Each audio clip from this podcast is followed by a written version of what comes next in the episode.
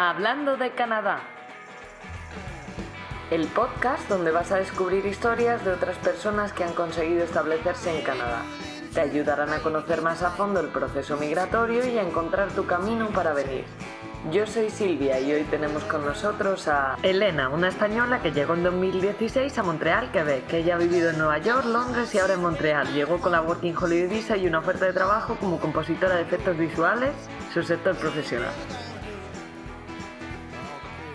Hola Elena, ¿qué tal? ¿Cómo estás? Bien, ¿qué tal? Muchas gracias por estar hoy en Hablando de Canadá y por compartir tu historia. Si quieres, para empezar, cuéntanos un poco una introducción de ti misma. ¿Quién eres? ¿De dónde vienes? Pues nacida en Madrid, pero criada en el sur, en Sevilla.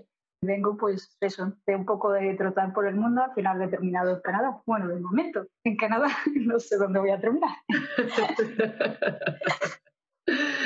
¿Y dónde estás ahora mismo, Elena? En concreto en Montreal. ¿Y por qué elegiste Canadá? ¿Qué te llevó a elegir Canadá como destino? Pues eh, la cosa es que yo venía de haber vivido en, en Estados Unidos, en, en, Nueva York, y me volví después de la experiencia para allá a España y, y bueno, mi intención había sido básicamente volver a, a Nueva York porque ayer estuve empezando a trabajar en lo que son los efectos visuales. Yo en principio estudié una carrera que es comunicación audiovisual y empecé a trabajar en motion graphic designer, en efectos, no sé cómo se dice en, otro idioma, la verdad. Eh, básicamente estos efectos que haces por ordenador, en plan grafismo y todo eso, ¿no? Vale. Y la cosa es que eh, estaba trabajando en España como freelance de eso, luego me mudé a Nueva York por porque terminé un poco harta del, estar de autónomo en España, me mudé a Nueva York y allí empecé a trabajar como freelance. Me empezó a salir mucho trabajo con la New York Film Academy y a raíz de ahí, de empezar a hacer temas de motion graphic designer, también empezaron a pedir temas de efectos digitales. Eh, terminé haciendo eso, pero no, no me especialicé nunca en eso. Cuando volví para España me di cuenta de que me gustaba eso y empecé a ver todas las universidades y escuelas del mundo, básicamente, que se dedicaban a hacer eso. Vale. Y hay una muy importante que está en Vancouver. Empecé a ver temas de becas para poder mudarme a, Canadá o, o, que pudiera ir a, porque tú sabes que el tema universitario y tal y cual en general en Estados Unidos es bastante caro. Claro. Entonces, la única forma de ir para, para esos sitios pues es pidiendo beca o ahorrando mucho. Así que pues, intenté solicitar una beca y, y, después de hacer todo el papeleo de la beca, pues me empecé a, informar un poco de lo que era Vancouver, de, de la vida allí. Dije, bueno, esto no está tan mal. O sea, soy una persona que le gusta mucho la naturaleza, le gusta el estilo de vida como calmado, pero también compensándolo un poco. Vi que Vancouver era una gran opción y solicité el tema de la beca, pero no, no me la dieron en su momento. Muy difícil, imagino muy competitivo, ¿no? Sí, no, no, es, no es fácil de conseguir. Entonces, pues a raíz de ahí empecé a ver otras escuelas, otro tipo de, de sitios y yo vine de, de, haber estudiado como una especie de máster en la SCAP de Barcelona. Entre la gente que conocía en la SCAP, eh, había una chica que se había mudado a Vancouver y le escribí diciendo, mira, intenté conseguir una beca para ir a Vancouver y, no me la dieron. Y dice, ah, ¿has probado esto de la Working Holiday? ¿O Working Holiday eso qué es? Porque en el momento en el que yo lo hice fue en el 2016 y la Working Holiday funcionaba de forma diferente, muy diferente a lo que es el día de hoy porque hoy creo que es una especie de, de pool, le llaman, ¿no? Como una pool donde cada uno mete, antes era como el más rápido que enviaba los papeles era que lo... Exacto. Yo soy de esa quinta. Correcto. Entonces la cosa es, y vi que, había, que era un proceso larguísimo en el, en el, sentido de que si habías vivido en otros países tenías que solicitar una serie de, claro. de cosas en otros países. Entonces me pasé como un año mandando papeles y, y recopilando la información para el día de la Working Holiday, Tener tenerlo todo preparada, independientemente de que entrara o no. Porque empecé a meter en internet para los trucos que hacer para hacer el más rápido a la hora de rellenar el formulario en la Working Holiday. En plan rollo, ten tres ordenadores encendidos, si uno te falla te vas al otro, eh, coge, coge una hoja de Excel, lo copias todo, lo pegas, en vez de tener que escribirlo todo, es mucho más rápido. Todos los trucos me los aprendí absolutamente. porque al final eso son 750, 800 plazas para toda España, para todo el territorio. Entonces, al final. Exactamente. Era como, pues eso, más rápido. Entonces, me aprendí todos los trucos para ser más rápido. Y me funcionaba, oye, porque se me quedó pillado el ordenador cuando empecé a hacer Y entré y me la dieron. Y dije, pues a Vancouver que me voy. Eh, dije, pues bueno, a las bravas me, me, dedico a echar currículum en Canadá, porque total, si me llaman a una empresa en Canadá, que no iba a suceder porque no tenía visado, y es muy complicado conseguir un trabajo si no tienes un visado o estás allí. Totalmente. Dos, tres semanas antes de irme, yo con billete comprado ya y todo eso, pues me contactaron de una, de una de las productoras de allí y me dijeron que, que bueno, que me incorporaba, si, si quería, que me incorporaba cuando, cuando fuera para allá, ¿no? Pero claro, ellos no sabían que mi intención era mudarme para Vancouver. Y cuando ya estaba firmando los papeles y tal, me di cuenta de que en vez de Vancouver me necesitaban en Montreal. Con billete comprado, que no, que no podía cambiar. Esta que está aquí se hizo España, Frankfurt, Frankfurt, Vancouver, Vancouver, Montreal. Y luego, Elena, me parece súper interesante, o sea, cómo desde ese momento que tú viniste con la Working Holiday, bueno, que se cambió, que al final fue en Montreal, cómo hasta el día de hoy, que ha pasado todo este tiempo, que has seguido trabajando en lo tuyo y, y cómo has conseguido seguir quedándote en Canadá. Es cierto que la industria en la que trabajo son contratos normalmente bastante cortos. O sea, suelen ser por proyecto y los proyectos no, no suelen durar más de seis meses o cosas así, ¿no?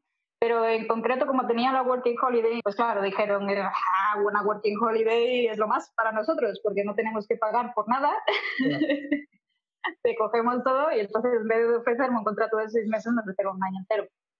Entonces, lo bueno que, que tengo es que en, en, Canadá en concreto, la industria en la que trabajo es bastante fructífera, en el sentido de que hay mucho trabajo sí, mucha demanda y no es tan fácil a lo mejor encontrar profesionales. Exacto, tienes, eh, gente en Vancouver, pero eh, también tienes industria en Vancouver. O sea, la cosa es que había, la, la, industria empezaba aquí en Montreal cuando yo llegué. En 2016 había pequeñas, lo que le llaman boutiques aquí, que son personas, o sea, son empresas de, te digo yo, de 50 trabajadores pero las empresas en las que yo estaba trabajando son pues 300 personas, 500 personas, depende del proyecto, ¿no? ¿Qué pasa? Que por temas eh, también que la gente es muy pilla, en ese sentido, Montreal tiene un, rate de taxes, de, de impuestos, mucho más bajo que lo tiene Vancouver. Entonces, toda la industria de Vancouver se está moviendo a Montreal. Entonces, ahora mismo la, las únicas dos importantes que todavía quedan aquí por abrir, que es ILM y Hueta. Entonces hay mucho trabajo. Y no hay tanta gente, como dices tú. ¿Por qué? Factores. Básicamente el tiempo. La gente no se mueve a Montreal porque no aguanta un invierno. o no le gusta directamente tanta nieve y tal y cual. Prefieren la lluvia de Vancouver que, y luego, ¿cómo hiciste? O sea, después de la working, ¿a qué pasaste? ¿Cuál fue el siguiente estatus? Perdona, la cosa es que pues, yo terminé mi primer contrato y seguían entrando proyectos, entonces me volvieron a renovar con contratos cortos. De hecho, entre medias eh, me he ido también a, a Inglaterra también estuve viviendo en Inglaterra en un periodo de tiempo, luego volví. Eh, es básicamente por contratos de trabajo. Lo bueno es que el último contrato de trabajo que me han ofrecido es un contrato permanente. Entonces, de momento, no tengo cuestión de preocupación en ese sentido. ¿Y te hacen ellos, digamos, como la labor market? O sea, digamos que te hacen ellos todo ese proceso. Exacto, no, ellos, o sea, como son empresas muy grandes, eh, tú ten en cuenta que, que, esta gente tiene un, departamento de inmigración, tiene un departamento de abogados, tiene un, momento entonces, sí, en, ese sentido además es, es, muy bueno también tener ese departamento en la propia empresa. Cuando yo empecé a pensar en el PR, en la en Permanent Resident, puedes consultarles a ellos y ellos básicamente son expertos porque se dedican básicamente a, hacer contratos eh, a, gente de todos lados, porque mis empresas, las empresas en las que trabajo son internacionales. ¿Y cuál es el plan ahora de futuro corto medio plazo? Es, es una buena pregunta.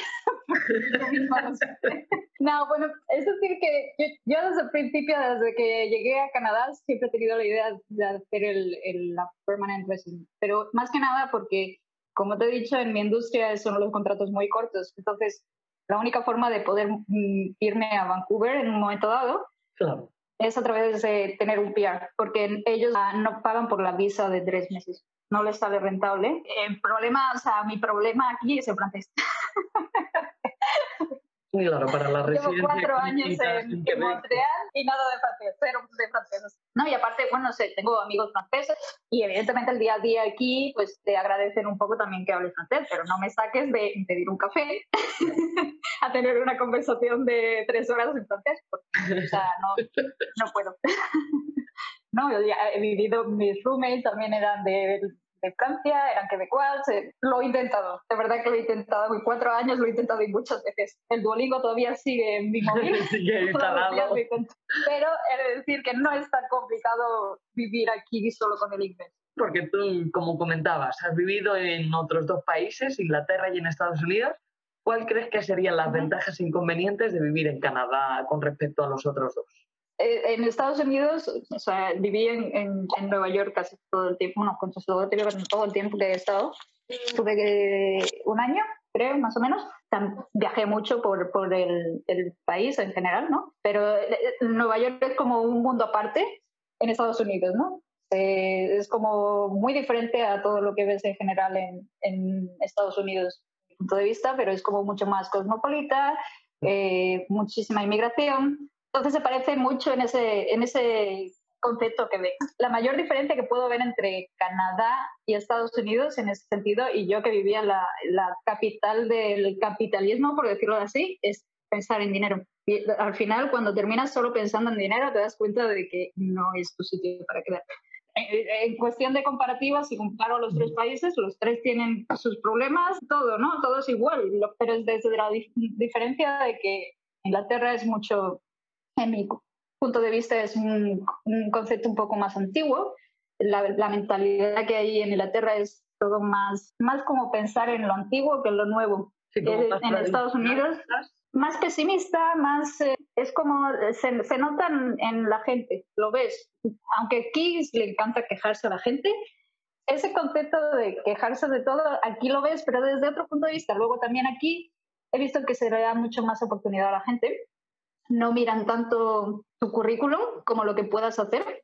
O sea, que te puedan dar como más oportunidades si vienes desde cero que en otros países. Eso es lo que he notado yo con respecto, por ejemplo, a Inglaterra o en Europa en general. Y eso es lo que noté tanto en, en Nueva York como en Canadá en ese sentido. Súper interesante. En, calidad, calidad de vida, Canadá. O sea, calidad de vida 100% Canadá. Eh, Inglaterra está súper poblado, súper caro, sobrevalorado y Nueva York es vamos, carísimo, ¿no? El siguiente nivel y es muy complicado eh, en tema de relaciones personales en general. Es, es una mentalidad bastante abierta, o sea, pero es otro concepto, ¿no? Es como más hipócrita, podría decir un poquito. Eso sí suena mal, pero es como, no sé, ese un compañerismo, amiguismo porque me conviene. Y, y no sé, ya te digo, calidad de vida seguro. ¿Hay algún consejo, o sea, después de todas tus experiencias, de todo lo que has vivido, algún consejo que te darías? Diría que en vez de haber hecho esto tarde, haberlo hecho antes, básicamente. Eh, siempre he tenido mucho miedo a viajar, porque he tenido malas experiencias en el extranjero siempre y, y con esa mala experiencia ya pues como que me causó el hecho de no, no, no viajar más o viajar solo. Eh, siempre he tenido mucho miedo a hacerlo solo y, o sola y terminé tan harta de, de, vivir en España con una irregularidad de, de, un día tengo trabajo, el otro no y tal y cual que dije o lo hago ahora o no lo hago nunca. A los 28 años creo me fui de, de España y empecé a, a ver mundo y me di cuenta de que el mundo está lleno de gente, que está lleno de posibilidades y que mola mucho. sí, desde entonces tengo amigos de todos lados, que es una cosa que me, me, gusta mucho, porque es cierto que luego cuando vuelves a España te das cuenta de, de, cómo has cambiado y ni siquiera te habías dado cuenta. Echas de menos cosas, evidentemente, echas de menos familia, echas de menos a tus amigos, a comida, evidentemente, todo, ¿no? Pero cuando llegas allí y te quedas ya como tres meses, ya empiezas a echar de menos el, el volver, ¿no? El, el estar fuera. Como ¿no? tener todos esos estímulos, mm, lo que dices, conocer gente de otros sitios, hacer cosas distintas a las que siempre has hecho.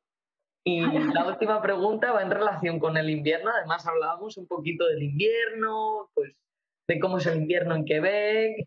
Ya llevo cuatro, cuatro inviernos aquí, creo. Sí, más o menos. Creo que son cuatro lo que llevo. Eh, el primer invierno fue maravilloso, porque primero ah, soy de gracioso, veniendo del sur, de Sevilla, con 45 grados de, a la sombra. Pasar de 45 grados a menos 40 aquí es un cambio bastante radical. Pero sí es cierto que siempre he sido más de frío que de calor, no, no soporto mucho el calor. Y, y, la verdad es que mm, es una experiencia única. Entonces, como que el primer invierno fue maravilloso. El segundo invierno fue como, bueno, pues sí. esto tan mal. más nieve, oye, más tiempo, más frío. y ahora resulta que había, no había conocido al señor Hielo, que también es una de las cosas que más me fastidia. Jamás he hecho más patinaje artístico sin zapatos en mi vida, vamos. Y en relación eh, con la naturaleza peligroso. y todo eso, como el invierno, naturaleza. O sea, esa es la buena, lo, bueno, lo bueno que tiene Quebec con respecto a otras ciudades. Si te gustan los deportes de nieve, el tema de las de las raquetas también, el dog sliding, el, el, los trineos estos de, de dog, eh, no sé, como tienes cosas que jamás harías en tu vida y que aquí, por ejemplo, tienes la posibilidad de hacerlo. La gente le gusta el invierno aquí, evidentemente, los padillos de Navidad son, son muy bonitos y tienes lo del el maple syrup. Son experiencias nuevas y sí. cosas bonitas que empieza el verano y empieza un festival cada fin de semana. Total. Y uno de los mejores festivales que tiene, que es el Festival de Jazz, es una pasada. Todos los fines de semana, si no es el festival de jazz, si no es el festival de comedia, si no es el festival del circo y sobre todo recomendable 100% los chalets, la, la sesión esa de irse a, a cabañitos por ahí perdidos de, de, Dios y pasarse un fin de semana o un, un fin de semana largo con tus amigos, disfrutando disfrutando muchísimo de naturaleza. Creo que son de las cosas que más me enamora un poco de aquí, ¿no? Pues muchísimas gracias, Elena. La verdad me ha encantado escuchar tu experiencia. Elena, nacida en Madrid pero criada en Sevilla, llegó en 2016 a Montreal, Quebec. Ella llegó con la Working Holiday Visa y una oferta de trabajo como compositora de efectos visuales, su sector profesional. Elena ha vivido ya en Nueva York, en Londres y ahora está en Montreal. Y está muy contenta, le gusta mucho porque en calidad de vida 100% Canadá. Muchas gracias por escuchar Hablando de Canadá. Esperamos que os ayude y os haya gustado. Podéis ver la entrevista completa en nuestro canal de YouTube y seguirnos en nuestras redes sociales, Hablando de Canadá en Facebook e Instagram. Muy pronto tendremos página web también.